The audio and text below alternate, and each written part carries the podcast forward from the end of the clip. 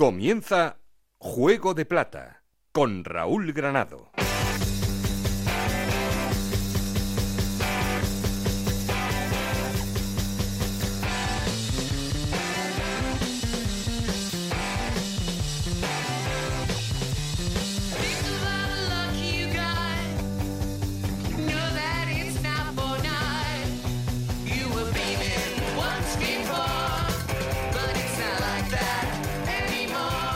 ¿Qué tal? Bienvenidos a Juego de Plata, el podcast de Onda Cero en el que os contamos todo lo que pasa en Segunda División.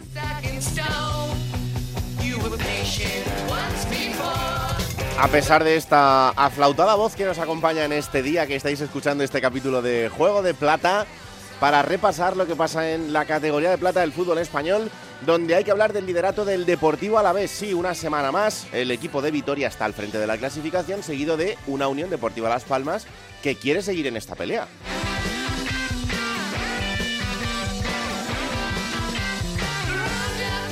Burgos, Levante, Eibar y Cartagena son los equipos que acompañan este playoff de ascenso hasta la primera división. Son los equipos que están en la zona alta, por abajo, metidos en el lío del descenso, Lugo, Mirandés, Ibiza y Málaga.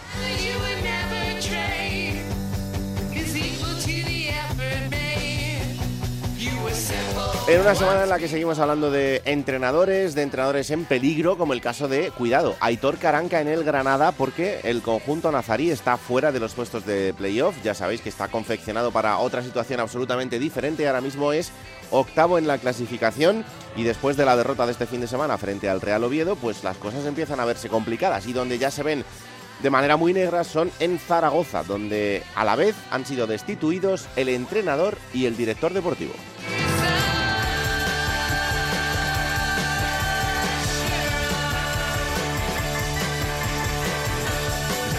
Muchas cosas que analizar, ya sabéis, como siempre, está conmigo el auténtico cerebro de este programa, Alberto Fernández, con Nacho García los mandos técnicos, Esther Rodríguez en la producción. No estoy solo porque... Esto es Juego de Plata, el podcast de Onda Cero en el que te contamos todo lo que pasa en Segunda División.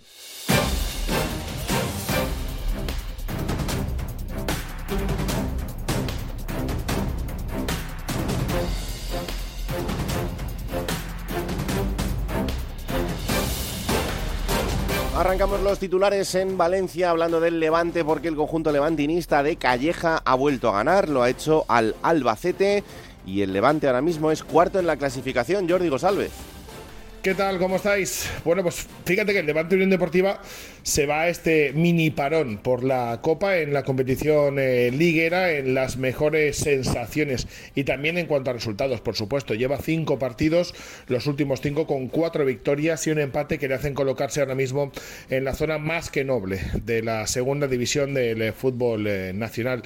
Y además con buenas sensaciones de juego respecto al último partido en el Carlos Belmonte se reparó lo que fueron los sendos empates del conjunto local para que finalmente Buldini pusiera el 2 eh, a 3. Además, empiezan a recuperar efectivos importantes, como es, por ejemplo, la aparición de José Campaña, que fue de lo mejorcito en el partido ante el conjunto albaceteño. Y ahora mismo el Levante Unión Deportiva parece que se lo empieza a creer que en cuanto a plantilla tiene la suficiente como para poder optar a lo que es el ascenso directo a la máxima división del fútbol nacional, pensando ya en el Olot, en la competición del CAO y también pensando en el siguiente partido que va a ser ante la Unión Deportiva Las Palmas el domingo este no, al siguiente en el Ciudad de Valencia a partir de las 9 de la noche. A partir de las 9 de la noche. Vamos a Granada porque, como os decía, el conjunto nazarí perdía este fin de semana, lo hacía frente al Real Oviedo y la situación de Caranca empieza a complicarse, Pedro Lara. El Granada Club de Fútbol volvió a caer fuera de los Cármenes, en este caso en el Carlos Tartiere de Oviedo por 1 a 0 en un partido de una serie muy desafortunada del conjunto rojo y blanco. Además, perdió avión de estado prácticamente durante una hora con un jugador más que el conjunto asturiano en una serie, como os digo, muy desafortunada del conjunto rojo y blanco fuera de casa, donde ha conseguido solamente dos goles en toda la temporada. Los dos tantos cosechados en la primera jornada frente al Ibiza en Camises. Los malos resultados del equipo dejan a Hitor Caranca en una situación muy delicada hasta el punto de que podría ser destituido esta misma semana y en caso de serlo así se apunta un nombre, el nombre de Mauricio Pellegrino, el técnico argentino que podría ser su sustituto.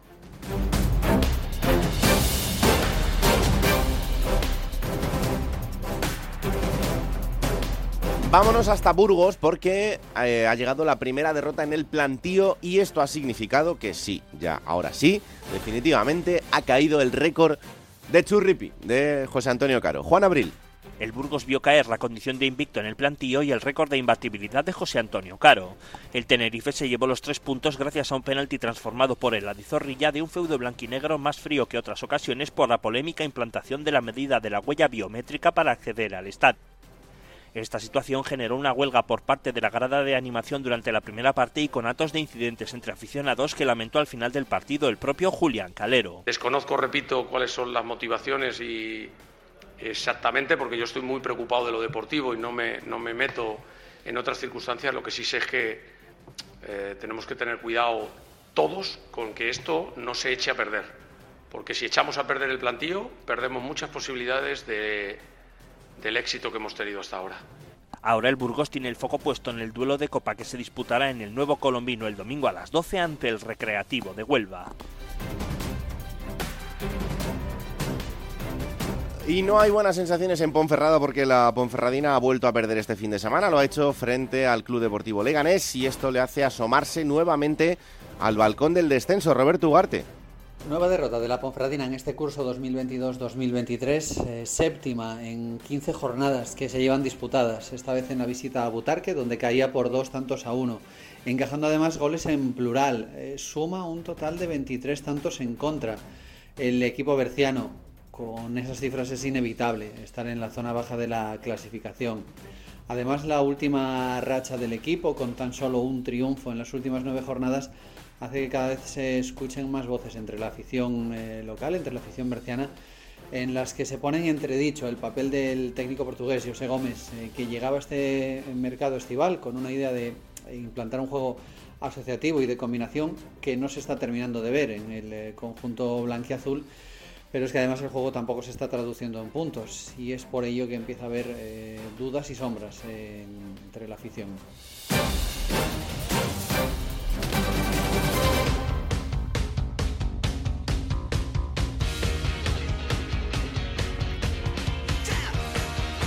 Hoy ha venido Alberto Fernández con ganas de trabajar y entre eso y que tenemos a este Rodríguez de vacaciones en las Maldivas, pues eh, hola Alberto Fernández, ¿qué tal? Muy bueno. Hola Raúl Granada, aquí Me vas a empezar contando los resultados y la clasificación después de esta jornada número 15. Pues sí, que nos ha dejado estos marcadores, Deportivo Alavés 1, Zaragoza 0, Burgos 0, Tenerife 1, Andorra 0, Racing de Santander 1, Huesca 1, Villarreal 0, Leganés 2, Ponferradina 1, empate a 1 entre Ibiza y Mirandés Oviedo 1, Granada 0, empate a 1 también entre Málaga, Sporting de Gijón, igual que contra la Unión Deportiva Las Palmas, el Eibar, Albacete 2, Levante 3 y Lugo 1, Cartagena 1. En la clasificación el ascenso directo lo marca Deportivo Alavés 30 puntos y Unión Deportiva Las Palmas 27, los mismos que tiene el Burgos, tercer clasificado, 26 tiene el Levante y Eibar, 25 cerrando esa zona de playoff tiene el Cartagena, el Huesca con 23 es séptimo, octavo Granada con 22, los mismos que el Albacete, el Andorra es décimo con 21 puntos, igual que el Sporting de Gijón, 20 tiene el Leganés y Villarreal B, el Racing de Santander décimo cuarto con 18 puntos, 17 tiene el Tenerife, 16 puntos tiene el Real Zaragoza, igual que el Real Oviedo y la Ponferradina. 14 puntos y empezando esa zona de puestos de descenso tiene el Lugo, 13 puntos tiene el Mirandés, 12 el Ibiza y el colista de la clasificación, el Málaga, con 10 puntos. Bueno, pues así está la clasificación y a partir de ahí analizaremos todo lo que está sucediendo. ¿Qué es lo que más te ha llamado la atención de este fin de semana futbolístico? Bueno, es inevitable fijarse en cómo cae el Burgos, eh, además, gana el Tenerife al Burgos jugando como juega el Burgos. El mm. Burgos ha caracterizado este año por ganar partidos, sacarlos adelante, esperando al rival, buscando los errores del rival, contragolpeando bien. Pues es lo que hizo Ramis el otro día, que yo creo que es que no le quedaba otra. Ya el Tenerife iba a cuesta abajo sin frenos, tenía que hacer algo Ramis. Y, y, ganó al Burgos jugando a los Burgos. Y luego me gustó mucho la victoria del Real Oviedo, ¿no? Contra el Granada, que es verdad que apenas tiró a puerta pero se vio un equipo sólido. Se vio por fin. Yo creo que Cervera le está cogiendo el, tranquillo al Burgos. Y bueno, por supuesto lo de, lo de Javi Calleja en el Levante, ¿no? Eh, un partido muy bueno del Albacete, que cae en casa 2-3, muy buen partido de Rubén Alves, pero que Javi Calleja evidentemente aprovecha la amplitud de armario que tiene la plantilla del Levante para ganar el partido, que yo creo que ha sido el mejor del fin de semana. Bueno, pues vamos allá, vamos a arrancar con la llamada al líder y con todo lo que os tenemos que contar en el día de hoy.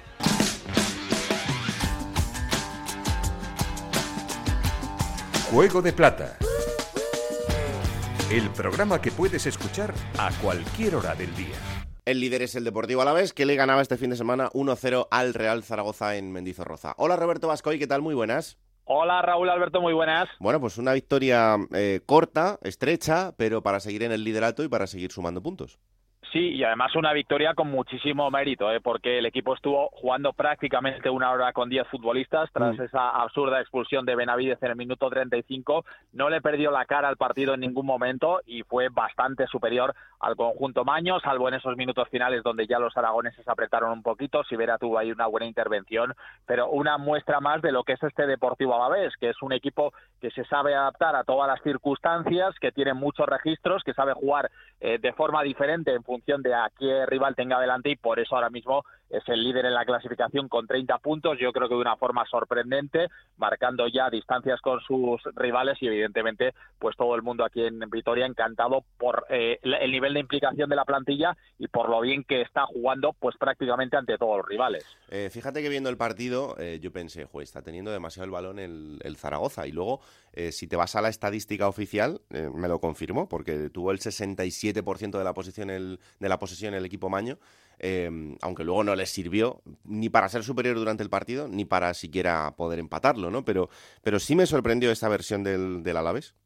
Sí, pero es algo que, por ejemplo, ha hecho contra Las Palmas o contra Andorra. Le ha dado el balón al rival. Eh, evidentemente, Andorra y Las Palmas tocan mucho más el balón que el Zaragoza, pero le dan el balón al rival en zonas donde tampoco generan demasiado peligro y, sin embargo, las ocasiones eh, suelen ser del, equipo de Luis García Plaza. Entonces, por eso hablaba un poco de los registros que tiene este equipo, ¿no? Eh, Las Palmas, Andorra, Zaragoza, les gusta más tocar el balón. Hay equipos que han venido aquí a, defender, por ejemplo, el caso del Albacete, recuerdo, en, en Mendizorroza, y ahí sí que ha tenido que tomar el equipo la iniciativa. Es verdad que García Plaza insiste en que tienen que llevar a veces un poquito más la iniciativa en los partidos, pero eh, la verdad es que el sistema actual les está funcionando perfectamente. Son valientes cuando tienen que serlo y saben defender y jugar a la contra cuando consideran que es eh, necesario. Entonces, yo creo que es una de las características principales de este equipo, que igual no es una de las cuatro o cinco mejores plantillas de la categoría, pero que está sacando un rendimiento increíble y además yo creo que hay que destacar, Raúl, una cosa, y es que los futbolistas que no están teniendo muchos minutos, cuando juegan, están demostrando que tienen el nivel casi de los titulares. Y pongo el ejemplo de Jason, que marcó un golazo eh, de falta directa y estaba siendo de los futbolistas de la plantilla que menos minutos estaba jugando, ¿no? Entonces, mm. el hecho de que es verdad que hay unos titulares, pero que los que están saliendo desde el banquillo lo están haciendo también francamente muy bien, es otra de las claves para que la Alavés sea líder. Bueno, pues eh, desde luego que sigue marcando un ritmo interesante en este tramo de la temporada y, es importante. Este fin de semana hay Copa del Rey, hay que recordar, no tendremos liga en, segunda división, tampoco en, primera, porque eh, lo siguiente para los equipos de primera será descansar por el Mundial. En segunda no parará la liga, pero este fin de semana sí que eh, tenemos la competición copera. En el caso del Deportivo Alavés tiene que jugar con el Lleida. ¿Cómo se toman la Copa? Bueno, yo creo que a seguir con la inercia positiva que, están teniendo en Liga. Dijo el otro día el entrenador eh, Luis García Plaza que es verdad que tampoco tiene que ser ningún drama si se caen a las primeras de cambio, pero que es un torneo muy interesante, que, que a todo el mundo le gusta. Además, él con el Mallorca ha conseguido avanzar en eh, diferentes rondas y por lo tanto es una competición que aquí ilusiona. Hay que recordar que tampoco está demasiado lejos aquella final de la Copa del Rey contra el Barcelona eh, en el primer año en, en, primera división en el regreso y por lo tanto es una competición que ilusiona y sobre todo, insisto, yo creo que los equipos a los que les suele ir bien en liga luego les suele ir bien en, la Copa del Rey. Me acuerdo del, del Mirandés, por ejemplo, en, su momento, el Alavés en aquella temporada que jugó la final de Copa, y por lo tanto la gente ilusionada, y vamos a ver si el equipo poco a poco puede ir avanzando rondas, pero es verdad que el partido contra el Lleida no le ha gustado mucho al equipo en el sentido de que tienen un viaje un tanto largo, pero también es verdad que es un campo que está en muy buenas condiciones y que no van a tener ningún riesgo de lesión, y eso también le da cierta tranquilidad a la plantilla. Eh, Robert, tú y yo de esto sabemos, y si un gurú como Andón Iraola dice que es estar bien en Copa te garantiza seguir bien en Liga, hay que hacerle caso y más eh, en una semana como esta. ¿eh? Sí, además, de verdad, tú y yo que le conocemos bien, y, es verdad, es la, es la inercia positiva. Fíjate que le jugó las semifinales de la Copa con también con el Mirandés en su día, o sea que eh, yo creo que eso siempre pasa. Es difícil que un equipo que vaya, ha pasado ¿eh? alguna vez, pero es difícil que un equipo que vaya eh, mal en la Liga luego le vaya bien en la Copa, sobre todo porque ahí guardas mucho más la ropa. Pero es mm. que aquí los futbolistas suplentes del Alavés van a salir al Camps de Sport de Lleida a comerse el campo para decirle a García Plaza, oye, que yo quiero eh, ser titular en el equipo que es líder en segunda división. Y por lo tanto yo creo que es un partido interesante y sobre todo para los jugadores de, banquillo para, oye, poco a poco demostrarle que ellos también quieren tener minutos. Y además lo siguiente será el Eibar, así que hay que estar muy atentos de lo que, de lo que pasa en el partido de Copa y si alguno consigue demostrarle al Mister que tiene que ser titular en el siguiente partido. Gracias, Robert. Un abrazo. Un abrazo. Vamos a Zaragoza, allí la cosa está bastante peor. El Zaragoza era el equipo contra el que jugaba el Deportivo Alavés en este partido y eh, después de esa derrota se tomaba la decisión de destituir tanto a Carcedo, al entrenador, como a Torrecilla, el superdirector deportivo. Hola Rafa Feliz, ¿qué tal? Muy buenas. Hola, muy buenas. Pues dos fuera, la parcela deportiva absolutamente descabezada y a ver qué hacen ahora. Sí, sí, no, la cosa está bastante, bastante movida. Es verdad que perdieron ante el Alavés, pero tampoco fue un par... en teoría era lo lógico, ¿no? Aunque luego en el fútbol nunca se puede saber. Pero no solamente ya por la derrota, sino desde el minuto 30 de la primera parte jugaron con uno más, fueron incapaces de crear ocasiones de gol, era un equipo desangelado y el Zaragoza pues buscaba otro técnico para, para tener más, eh, sobre todo para concienciar a los jugadores de que no lo estaban haciendo bien y sobre todo para mentalizar a todo el vestuario de que la situación era complicada cuando hay que recordar que es el séptimo presupuesto de la segunda división y que tendrían que aspirar a algo mucho más de lo que estaban haciendo hasta ahora y por eso el cambio. Ya ha llegado Fran Escriba, ya ha entrenado hoy al equipo y por lo tanto voy a estar el cambio hecho en cuanto al técnico y ahora queda la Secretaría Técnica que también en las próximas horas se va a conocer quién viene a dirigir la Secretaría Técnica del, del Real Zaragoza, aunque ahora mismo era un mal menor, más urgente era lo del técnico ya que el domingo tienen Copa del Rey eh, ante el diocesano en Cáceres, donde intentarán evidentemente pasar, pasar la eliminatoria. Mm, eso te iba a decir, que ese es el primer partido que hay en el horizonte, el del diocesano el domingo a las 12 de la mañana, pero es que después hay un Zaragoza-Málaga, entre medias, Burgos-Zaragoza y después Zaragoza-Ibiza, o sea, son dos encuentros absolutamente clave. Sí, sí, no, son conscientes de que ahora eh, hay una, una racha de partidos que tienen que sacarlos adelante para no sufrir, para no meterse en la zona baja de la tabla y con la dinámica que llevaba el equipo parecía imposible que lo consiguiese con Carcedo y por eso ha estado el, cambio en el banquillo del Real Zaragoza. Em, te pregunto por el Huesca antes de despedirte, ¿hay motivos para poder ilusionarse? Sí, la verdad que eh, se han hecho muy fuertes en casa, tan solo llevan una derrota. Es un equipo muy fuerte. El otro día jugó un partido horrible ante el Villarreal B, que tuvo oportunidades de haber empatado el partido, pero sin embargo defiende muy bien a las órdenes del Cuco Ciganda y ahora la gente está muy ilusionada. Lo que quieren es conseguir puntos fuera de casa, porque en casa ya se está demostrando que el equipo tiene posibilidades para, para estar ahí eh, peleando con, con, los mejores de la segunda división. Por lo tanto, sí que hay ilusión en Huesca respecto al equipo y que esperan pues conseguir ese objetivo que es por lo menos entrar en los playoffs de ascenso a la primera división. Pues ojito al tramo que tiene también el Huesca después de la Copa, que tendrá el Torremolinos, porque eh, lo siguiente será Tenerife, Sporting de Gijón y Eibar. Así que eh, tramo de tres partidos también importantísimos para el Huesca que pueden marcar su futuro más cercano, si está dentro del playoff o no. Gracias, Rafa, un abrazo.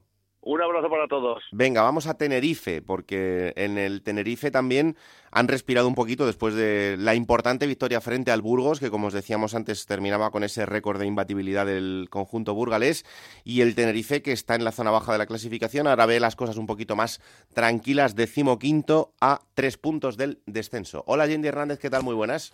¿Qué tal? Raúl, Alberto, a los oyentes de, de Juego de Plata, muy buenas. Pues parece que llueve un poquito menos. Creo que lo decía Alberto en la presentación y tiene toda la razón. Cuidado que el Tenerife se había metido en una dinámica francamente peligrosa. Eran tres derrotas de forma consecutiva, además dando unas sensaciones a cada partido peor. Y primero perdiendo contra el Leganés, un partido que había conseguido empatar en, en prolongación. Eh, luego, en un encuentro en casa contra el Real Zaragoza, que fíjate, lo comentabas ahora, los problemas que está teniendo el Zaragoza. Pues ganó con, amplitud y hasta con suficiencia en el Heliodoro. Y luego, en el campo de, del Mirandés, un Tenerife que encajó un gol en la segunda parte y no solo no reaccionó, sino que prácticamente es que no sabía qué hacer en el campo, ni con la pelota, ni si atacar, si defender, qué sistemas utilizar, eh, con quién apoyarse, etcétera. ¿no? Bueno, a ver, el em, partido fue para que la gente lo entienda, Rafa Nadal contra Rafa Nadal, hmm. eh, Kramer contra Kramer, eh, Magnus Carlsen contra Magnus Carlsen, eh, etcétera, ¿no? Fue ese perfil de partido. dos equipos con un estilo de juego, con una idea, con un planteamiento absolutamente idéntico. Dentro de esto, es cierto que el Tenerife tuvo más presencia en el juego. es cierto que, tal y como decía Calero en la sala de prensa, su Burgos entró el partido un poco desconectado y como de resaca después de la gran victoria en Gran Canaria en Las Palmas. Mm. Eh, parecía un tanto agotado, tanto físicamente como mentalmente también. Un Burgos eh, errando pases sencillos, no apareció la gente de creatividad, muy poco de curro, muy poco de bermejo, muy poco de balcarse. Y ahí el Tenerife fue creciendo progresivamente. La primera parte bastante bien, con Creo que Ramis también es un planteamiento bastante ofensivo, por lo menos un tanto más ofensivo que en otras ocasiones, bastante valiente pese a venir de una mala racha, introduciendo a Iván Romero, el cedido por el Sevilla, tirando a banda izquierda y saliendo con dos delanteros, con Borja Garcés y con Enrique Gallego. ¿no? Y varias ocasiones claras en la primera parte para el Tenerife. Y en la segunda parte, cuando ya el partido estaba un poquito más equilibrado, pues aparece un futbolista que el año pasado fue capital, pues no solo para el Tenerife, sino marco de la segunda división, el Adi Zorrilla el, el jienense, el máximo goleador del Tenerife la temporada pasada, ¿no? Hmm. Y que este año había jugado apenas dos ratitos, pero dos ratitos literalmente. Jugó un ratito la jornada 1 contra el y apareció en otro segmento de partido, en un encuentro que estaba absolutamente de cara para el Tenerife, de los pocos que había ganado hasta este pasado fin de semana en casa ante el Granada, el Adi, que jugó los minutos finales, ¿no?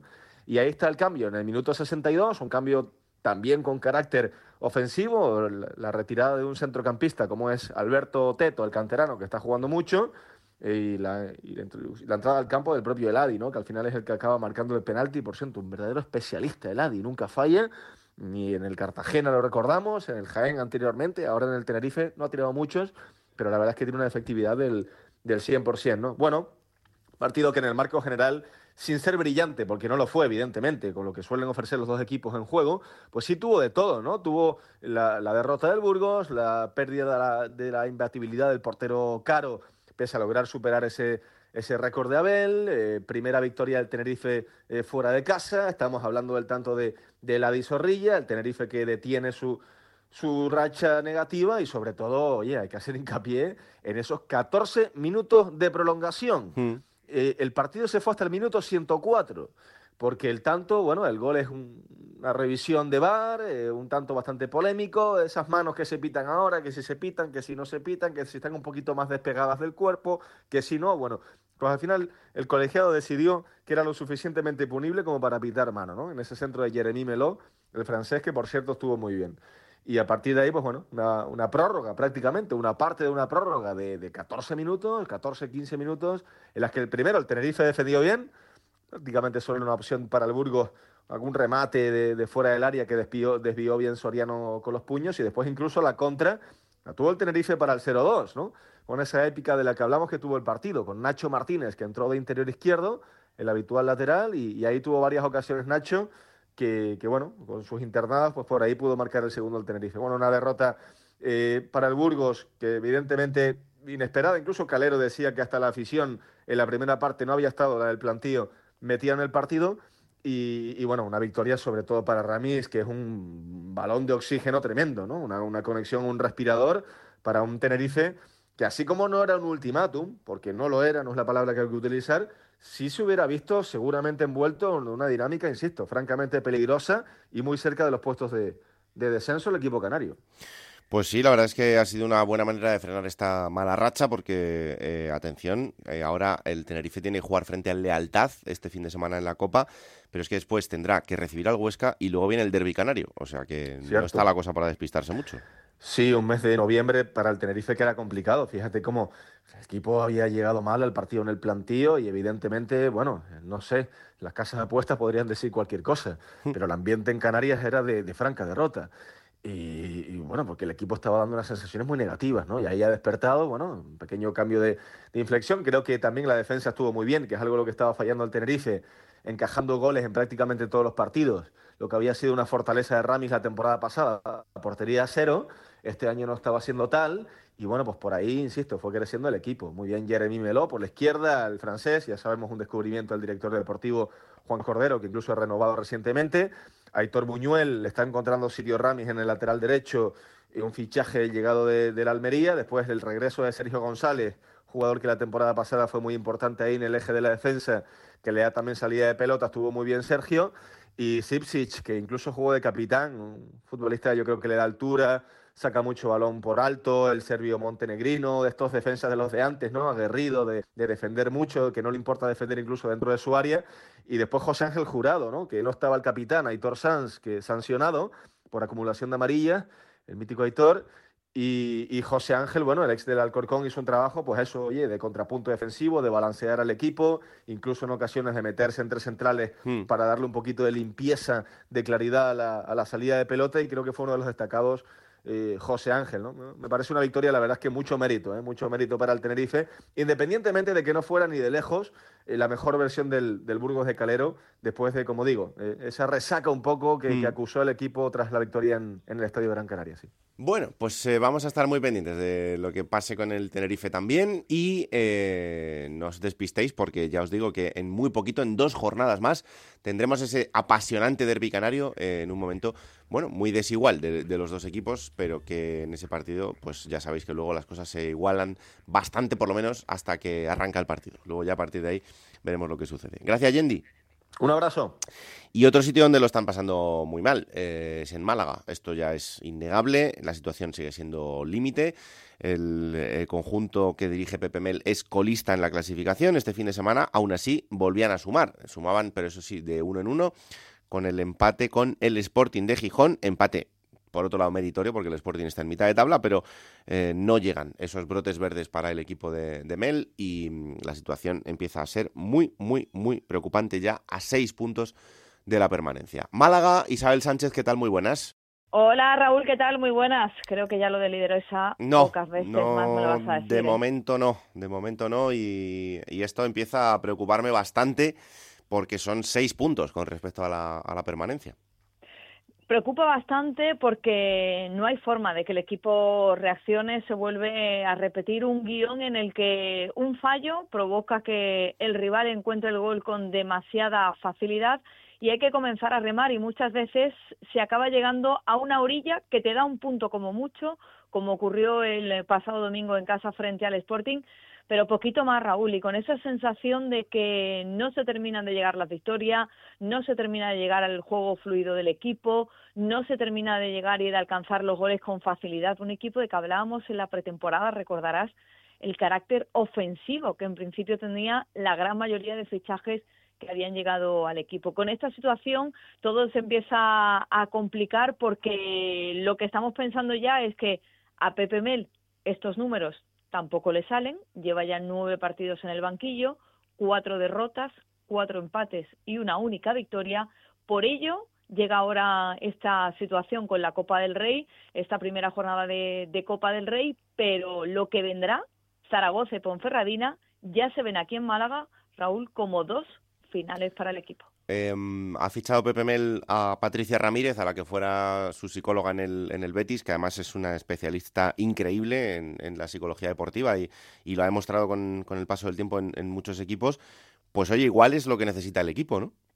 Ella ya ha estado en dos partidos porque viajó con el equipo y estuvo en esa visita a Cartagena. También ha estado este fin de semana para el partido frente al Sporting, pero sí que tengo una cosa muy clara, tiene muchísimo trabajo por delante. Lo cierto también es que ella ya es titular de todo un equipo, ella tiene ya 18 profesionales trabajando con ella, prácticamente los mismos que tiene Pepe Mel, por lo que no ha sido la titularidad de ese gabinete de psicología deportiva, sino otra de sus trabajadoras, la que está aquí en Málaga, trabajando y haciendo ese cambio mental que necesita toda la plantilla. De una forma u otra es un aliciente más, es una ayuda más, un fichaje más de Pepe Mel y sobre todo es una intención de poder ayudar en esa plantilla. Hay un esfuerzo económico grande por detrás de la entidad para que se pudiera llevar a cabo esta contratación.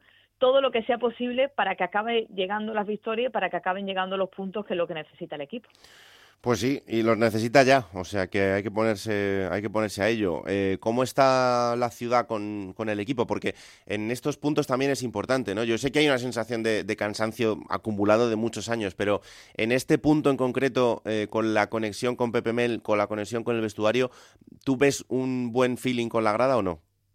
La grada a quien señala y a quien lleva señalando ya durante los últimos partidos, incluso antes de la salida de Pablo Guede, es al director deportivo del club, es a Manolo Gaspar, al que consideran responsable de la situación por la que está atravesando el equipo a lo largo de esta temporada. También hay voces que señalan a la directiva, pero es que Raúl, aquí no hay directiva, aquí lo que hay es un administrador judicial, aquí quien decide y quien da el ok a las decisiones que se tienen que tomar es la jueza y lo que hay es cuatro áreas diferenciadas dentro del club. Está dividido el trabajo en esas cuatro grandes áreas con cuatro trabajadores, sin más que se hacen responsables pues de cada una de, las acciones. No hay directiva como tal, por eso es el director deportivo al que se señala. La ciudad, pues la afición no ha dejado en ningún momento de ir a la Rosaleda, en torno a 17.000 es la media habitual que hay en cada uno de los encuentros que vive el Málaga en su estadio. Pero la sensación también es que si se da un pasito atrás, si se baja de categoría, veremos dónde y por dónde pasa el futuro del Málaga. Como bien sabes, eh, la corporación municipal, también desde los organismos provinciales e incluso desde la Junta de Andalucía, que además son los tres propietarios del estadio, la Rosaleda pertenece a la Junta, a la Diputación y al Ayuntamiento, están colaborando y ayudando al club económicamente, sobre todo en el caso del Ayuntamiento, para que esto pueda salir a flote, porque todo el mundo es consciente de que un equipo en primera división es siempre mucho más positivo para una ciudad que quiere alcanzar un potencial, que quiere subir y crecer y que también necesita hacer eso en el plano deportivo. Pues vamos a, poner tranquilidad porque queda mucho por delante todavía como para empezar a hablar de, descensos, pero eh, lo que sí hay que hacer es eh, sumar de tres en tres cuanto antes porque la situación sí es cierto que es preocupante, pero, pero bueno, que, queda muchísimo margen. Lo siguiente para el Málaga será enfrentarse al Peña Deportiva en la Copa del Rey y después de esto eh, ir a Zaragoza y recibir a la Ponferradina, después recibir al Levante. En fin, que poco a poco. Isa, ánimo, ¿eh? Muchas gracias, Raúl, porque se necesita ¿eh? en estos momentos. Es verdad que hay muchos días en los que salir de la Rosaleda pues se convierte ya en una situación en la que te planteas qué va a ocurrir con todo esto, miras ese estadio donde se ha jugado la Liga de Campeones y piensas que es el jugar aquí la temporada que viene. Como bien dices, estamos en noviembre todavía, queda tiempo, pero la reacción tiene que llegar ya. Pues sí, tiene que llegar y, de manera eh, inminente, si esta situación quiere cambiar. Gracias, Isa, un abrazo. Otro para vosotros. Venga, vamos a hacer una pausa y vamos a por el protagonista de este capítulo. Seguimos en Juego de Plata con Raúl Granado. Bueno, el protagonista de esta semana en Juego de Plata es el Andorra, eh, equipo con el que todavía no habíamos hablado en este programa esta temporada y esto había que solucionarlo. Así que tenemos comunicación con uno de sus jugadores, con Germán Valera. Hola Germán, ¿qué tal? Muy buenas. Hola, muy buenas. Encantados de recibirte aquí en Juego de Plata. ¿Cómo estás? Muy bien, muy bien. Bueno, la verdad es que mm, el, arranque de temporada mm, yo creo que no está siendo malo. Es verdad que em, tuvisteis hace poco esta racha de tres derrotas seguidas, pero luego otras dos victorias, la derrota de este fin de semana. Bueno, eh, dentro de, lo normal para, para, vosotros, que es que eh, acabáis de llegar hace nada a la categoría y estáis dando un nivel muy bueno. Bueno, sí, sabíamos que esta competición no, nos exigiría mucho, pero sí es cierto que, que, bueno, hemos tenido un buen arranque y luego también, como creo que es normal también para un recién ascendido tener esos pequeños baches, pero bueno, nos repusimos bien y, en estas últimas jornadas hemos podido lograr sacar puntos. Hombre, a ver, si miramos un poco em, la cantidad de puntos en estas jornadas y vemos esos 21 puntos, 15 jornadas, supuestamente se necesitan 50, os faltan 30. Pues oye, mm, un poco a este ritmo, la permanencia puede estar asegurada. Bueno, sí, no, no estamos tan pendientes de eso, sino más en, en, en crecer y sobre todo pues coger experiencia en la categoría, pero luego sí es cierto que, bueno, pues seguir ganando puntos te da cierta tranquilidad y más confianza para seguir intentando conseguir los máximos puntos posibles. Claro. Es que eh, también eh, desde el principio, ¿no? Todo el mundo, joder, eh, el equipo que acaba de llegar, bueno, vamos a ver. Pero oye, empieza la temporada, empiezas a ganar partidos y yo creo que incluso vosotros mismos decís, bueno, pues, pues con la tranquilidad de seguir partido a partido y por qué no vamos a, ganar y a seguir sumando y a estar en una zona que a lo mejor no era la esperada, pero que nos puede dar esa, ese crecimiento del grupo, ¿no? Sí, bueno, al final cuando van pasando partidos y, te das cuenta de que eres capaz de, por ejemplo, someter a muchos rivales buenos y, y de casi siempre puedes dominar en el juego y, generar siempre ocasiones y, hacer cosas para ganar los partidos, pues te da confianza de, cuando van pasando los partidos en decir que somos capaces de hacer cosas grandes. Claro. Eh, hemos hablado muchas veces, y tú lo decías también antes, ¿no? De la igualdad de la categoría, pero ¿realmente hasta que no estás dentro no te das cuenta de cómo es esto? cuando te das cuenta es cuando estás jugando que, sabes que estás tanto cerca como del, del playoff como del descenso, que están hay muy pocos puntos de diferencia, están casi todos los equipos igualados. Hmm. ¿Y, en qué es lo que más se nota em, desde el punto de vista del futbolista cuando cambias de categoría y llegas hasta la segunda división? Bueno, pues al final te das cuenta de que hay jugadores que ya tienen mucha experiencia, sobre todo también lo que nos dice nuestro entrenador, que los pequeños detalles, que a lo mejor puedes estar dominando todo el partido, pero que a lo mejor alguna acción de balón parado que te despistas un poco con alguna acción en concreto y se te puede ir el partido. Entonces, en eso sí que te, das cuenta cuando van pasando los partidos. Mm, la velocidad, ¿no? Es, eh, sobre todo el, eh, en, el tiempo de reacción, a lo mejor, para las cosas. Sí, y luego también, por otro lado, físicamente no tiene nada que ver con otras categorías. De aquí te exige siempre estar al máximo y ahora también que que partidos en tres semanas tienes que recuperar bien para poder volver a competir a dos, tres días después de haber jugado un partido. Hmm. Oye, y, esta igualdad, ¿tú crees que se debe a que se, a que se igualan las fuerzas eh, por abajo o por arriba? Quiero decir, em, hay equipos que son muy importantes en esta categoría, pero que lo están pasando mal.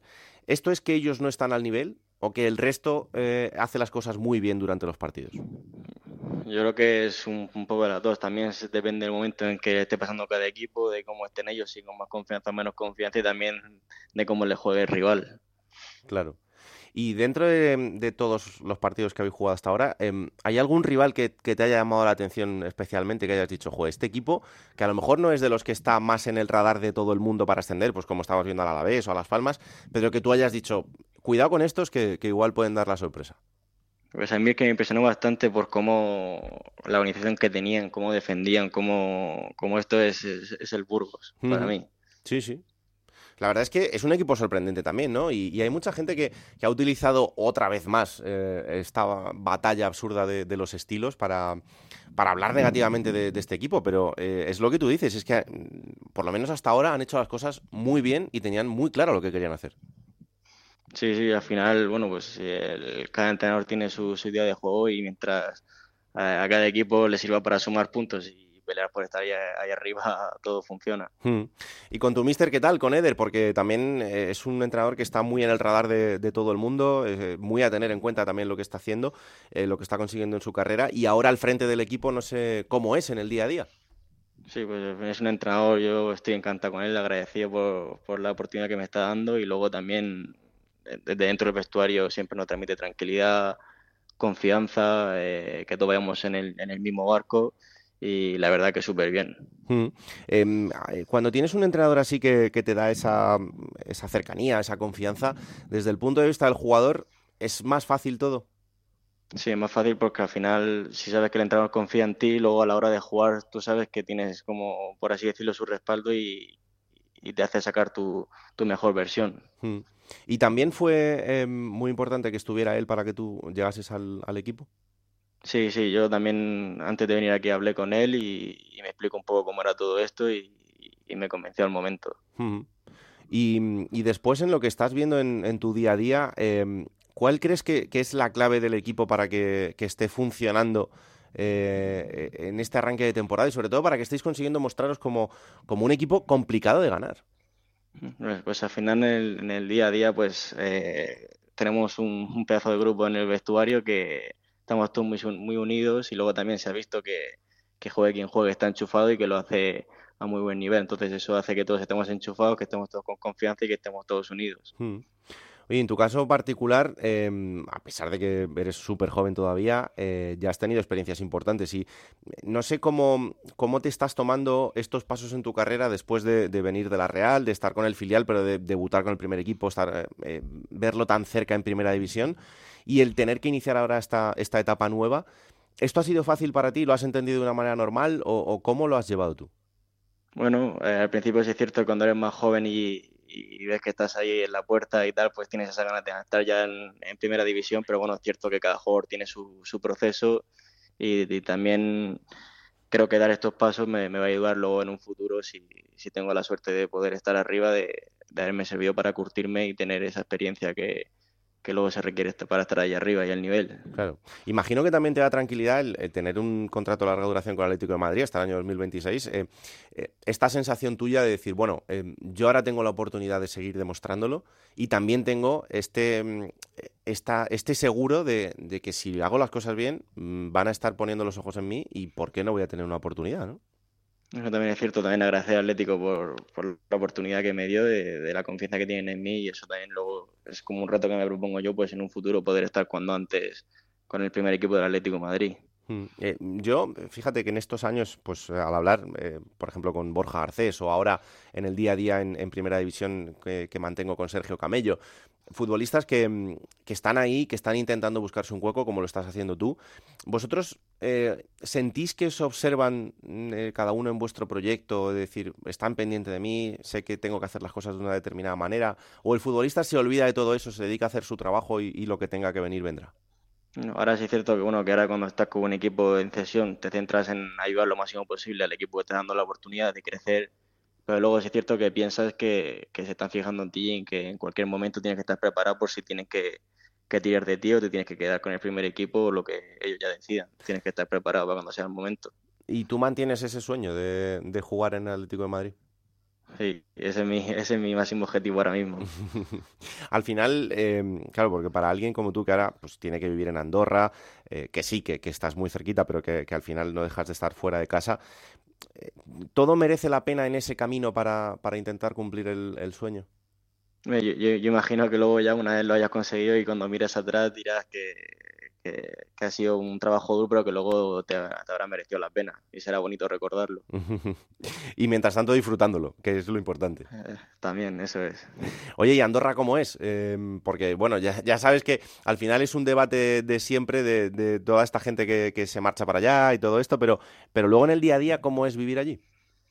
Pues mira, la verdad que me ha impresionado para bien. Es, un país bastante tranquilo, que, tienes todo a mano, eh, la gente muy agradable siempre, o sea que para vivir muy cómodo, la verdad, y muy tranquilo. Mm, y además, problemas de idioma no estás teniendo. No, no, no. Eso no, eso no es problema. Pues oye, Germán, un placer conocerte, que mm, ojalá que podamos hablar durante la temporada porque el equipo siga yendo muy bien, que vamos a estar muy pendientes de, vosotros. Eh, próximo partido de Copa frente al Manacor y después volverá a la liga con, con el Lugo y que un placer haber tenido esta charla contigo. Pues muchísimas gracias igualmente. Un abrazo enorme. Igualmente, adiós.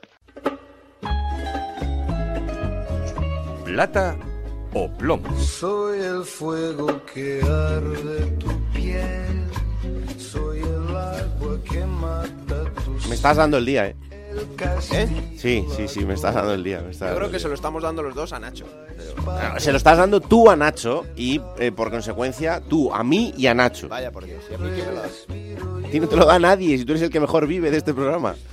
Adelante. A mí me da la alegría Álvaro Cervera. Hombre. Por eso le voy a dar la plata, porque lo he dicho antes, poco a poco va cogiendo el tranquilla este Real Oviedo, al menos ha frenado esa caída libre, el equipo compite, el otro día contra el Granada eh, en inferioridad numérica desde bien pronto tuvo que levantar el partido y lo hizo muy bien, además con un golazo de Sergi Henry, para mí el, de los dos mejores goles de, de la jornada. Y bueno, pues después del partido hacía una reflexión que yo creo que esgrime un poco la situación del Real Oviedo, Álvaro Cervera a mí lo que me alegra es que desde que he llegado yo he estado con ellos, no hemos descansado ni un día, a ellos se les veía ya un poco saturados, no, no ganábamos y ahora vamos a descansar un poco, a seguir, ahora tenemos dos semanas para entrenar fuerte y, y, seguro que no sé si es un punto de inflexión, pero, pero seguro que de, ánimo, que de ánimos vamos a estar mejor. Pues sí, de ánimo van a estar mejor y seguro que va a ser un punto de inflexión en el Carlos Tartiere. ¿Y el plomo? Pues el plomo se lo voy a dar, a pesar de lo, de lo bueno de la victoria del otro día en el plantío. Noté a Ramis un poco. A ver, lo ha debido pasar mal, ¿eh? Ha tenido muchas críticas después de la temporada pasada haber estado a punto de ascender al Tenerife a primera división. Yo creo que también se ha sido un poco injusto con Mm. Ramis, a pesar del el mal inicio de temporada. Pero el otro día, después de ganar, primera pregunta de rueda de prensa, esta es su respuesta. Le noté vengativo a Ramis. A ver. Muchas felicidades, qué partido más completo ha hecho el equipo, ha maniatado al final al Burgos prácticamente en todo momento, al final gol y, y con esa inmensa prolongación y, y también han podido aguantarlo. ¿no? Qué curioso.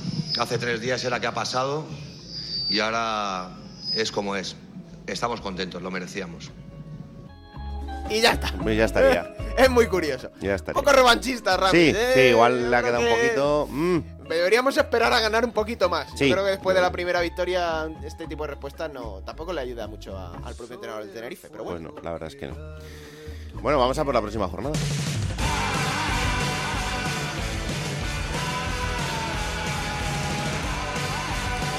Fin de semana de Copa del Rey, os lo recuerdo, no habrá liga en segunda división, así que habrá que esperar una semana más para la siguiente jornada liguera. Pues sí, va a ser el viernes 18 de noviembre a las 9 de la noche en Los Cármenes. Veremos si está Caranca en el banquillo del Granada que recibe al Albacete Balompié. Para el sábado 19 de noviembre, 4 y cuarto de la tarde, Ponferradina Oviedo. A las 6 y media Tenerife Huesca y Sporting de Gijón Leganés. A las 9 de la noche en la Romareda será el debut de Escribán el Real Zaragoza para recibir al Málaga. Domingo 20 de noviembre, 2 de la tarde, Villarreal B Ibiza, a las 4 y cuarto Andorra Lugo, 7 de la tarde hay dos partidos, el Eibar Alavés y el Racing de Santander Burgos, cerrará la jornada dominical en el Citat el Levante Unión Deportiva Las Palmas a las 9 de la noche. Y hay un partido el lunes 21 de noviembre también, Sí. en Andúba, 9 de la noche, el Mirandés recibe al Cartagena. Bueno, pues esto será ya dentro de dos fines de semana. De momento este fin de semana estaremos muy atentos a lo que suceda en el fin de semana de la Copa del Rey.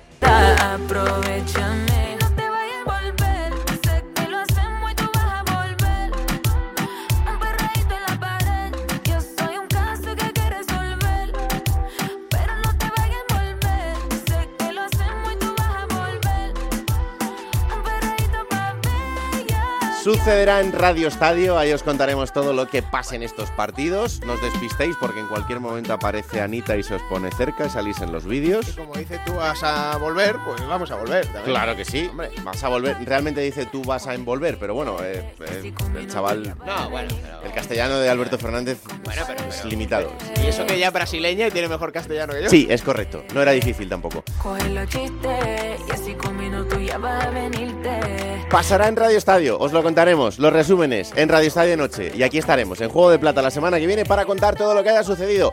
Esto es el programa en el que os contamos todo lo que pasa en la segunda división, disponible cada martes a partir de las 5 de la tarde en onda Cero.es, para que os lo descarguéis, lo compartáis y le digáis a todo el mundo que existe este bendito programa que hacemos con tanto cariño. A pesar de Alberto Fernández. Nacho García, esto no está pagado.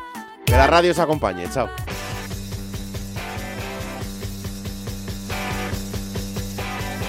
Raúl Granado, Alberto Fernández, Ana Rodríguez. Juego de Plata.